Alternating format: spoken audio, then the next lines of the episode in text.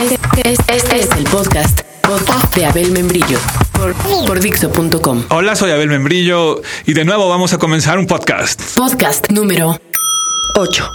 Este se llama Un japonés en el bosque noruego.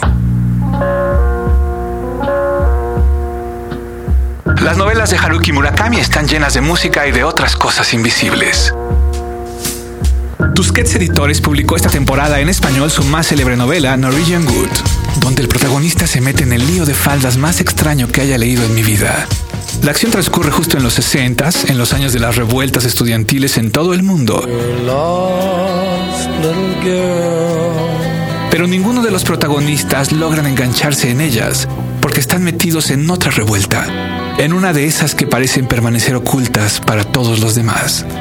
Aparecen dos chicas, ambas guapísimas y con el pelo negro como la tinta china, ambas de menos de 20, ambas sorprendidas porque están en la plenitud de la vida y todo en las suyas gira alrededor de la muerte.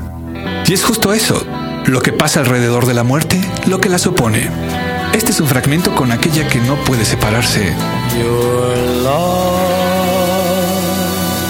de la muerte.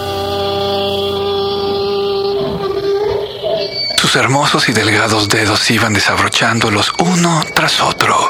Una vez hubo soltado los siete pequeños botones blancos. Naoko, como una serpiente que se desprende de su piel, dejó que la bata se deslizara desde los hombros hasta la cadera y quedó completamente desnuda, pues no llevaba nada debajo. Lo único que tenía puesto era el pasador con forma de mariposa. Naoko, todavía arrodillada en el suelo, se quedó mirándome. Bañado por la suave luz de la luna, su cuerpo tenía el lustre de la carne recién nacida y casi despertaba compasión. Al moverse, los pechos redondos y llenos, los pequeños pezones, la cavidad del ombligo, las caderas, el vello púbico, todas las texturas de aquella sombra cambiaron de forma, igual que las ondas sobre la superficie de un lago. Alguien hubiera debido salvarla. El protagonista se mueve entre estos dos mundos, el visible y el invisible, como si estuviera andando en el fondo del mar, en contrapunto con otros personajes que quieren medir sus fuerzas en el mundo cruel.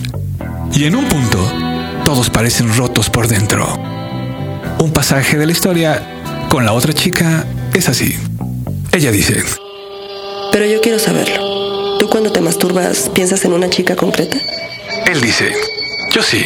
Ella dice, ¿Y has pensado alguna vez en mí? Dime la verdad, no me enfadaré. él dice, no, nunca, la verdad. ¿Y por qué no? ¿No me encuentras atractiva? Él dice, no, no es eso, eres atractiva, eres guapa, te gusta provocar. Entonces, ¿por qué no piensas en mí? En primer lugar, porque te veo como una amiga y no puedo involucrarte en mis fantasías sexuales. En segundo lugar, Hay otra persona que está presente en tus pensamientos. él dice, la verdad es que sí. Ella dice, Mm, Eres educado incluso en esto. Pero aunque sea una vez, ¿me incluirás a mí en tus fantasías sexuales o en tus obsesiones? Me gustaría aparecer. Te lo pido como amiga. Ándale. Esta noche, cuando te masturbes, piensa en mí. No puedo pedírselo a cualquiera, pero tú eres un amigo. Y luego quiero que me cuentes cómo estuvo. él lanza un suspiro. Ella dice, Pero nada de penetración, ¿eh? Somos amigos. Mientras no haya penetración, puedes hacer lo que quieras, pensar lo que quieras. él dice, no sé, la verdad, nunca lo he hecho con tantas restricciones. Ella dice, ¿Pensarás en mí? él promete, pensaré en ti. Las páginas, como les dije, están llenas de música. Henry Mancini, Bill Evans, Ray Charles, Carol King, Brahms, Bach, Rolling Stones, Beatles, Mahler,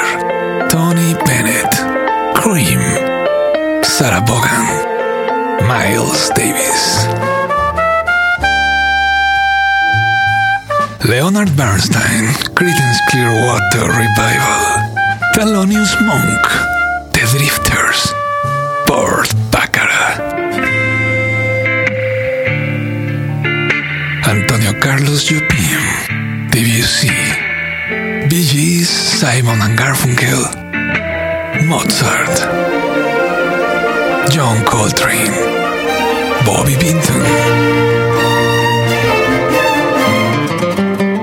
Joan Sebastian. Te voy a cambiar el nombre. No, no, no, la neta Joan Sebastián no. Bob Dylan, Remember me to one who lives there. y Ornette Coleman. Toda esta música aparece en la novela, así como de pronto en la vida aparece el murmullo del viento, como el viento va despeinando a los personajes y a los lectores. Solo que digamos que despeinándonos por dentro. Un último breve pasaje. Le conté que el padre de Midori había muerto. Yo había ido al hospital con unos pepinos. Entonces al padre le apeteció probarlos y comió uno entero. Pero cinco días después murió. Recuerdo con toda claridad el pequeño crujido que hacía al mordisquear el pepino. Las personas, al morirnos, dejamos atrás unos pequeños y extraños recuerdos. En español se han publicado otras tres novelas de Haruki Murakami, buenísimas todas. En Origin Good se burlan del protagonista porque dicen que todo el tiempo habla como el personaje del guardián en el centeno, esa novela que siempre se anda robando Wynonna Ryder. Y en fin, es una novela en la que no solo se conecta Oriente y Occidente, sino el mundo real y el otro, ese sin el cual no existiría lo verdadero. Es decir, que conecta de menos cuatro mundos. Nada mal, ¿no? Y claro, no estaría completo este podcast sin la canción que da título al libro, esa de Lennon y McCartney, que comienza diciendo, Una vez tuve yo una chica, o más bien debería decir, una vez una chica me tuvo a mí. Norwegian Good en Dixo.com.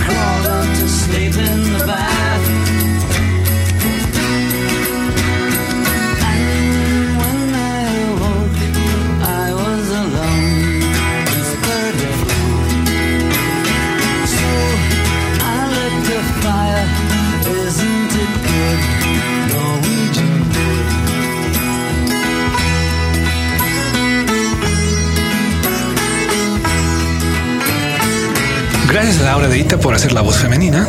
Yo soy Abel Membrillo, qué bueno que escucharon hasta el final. Y recuerden que felices son las cigarras porque no necesitan guitarras. Oye, Abel, eso no es lo que dice siempre. Sí, ya sé, pero que no se diga que nunca le cambié. Acabas de escuchar el podcast de Abel Membrillo por Dixo.com.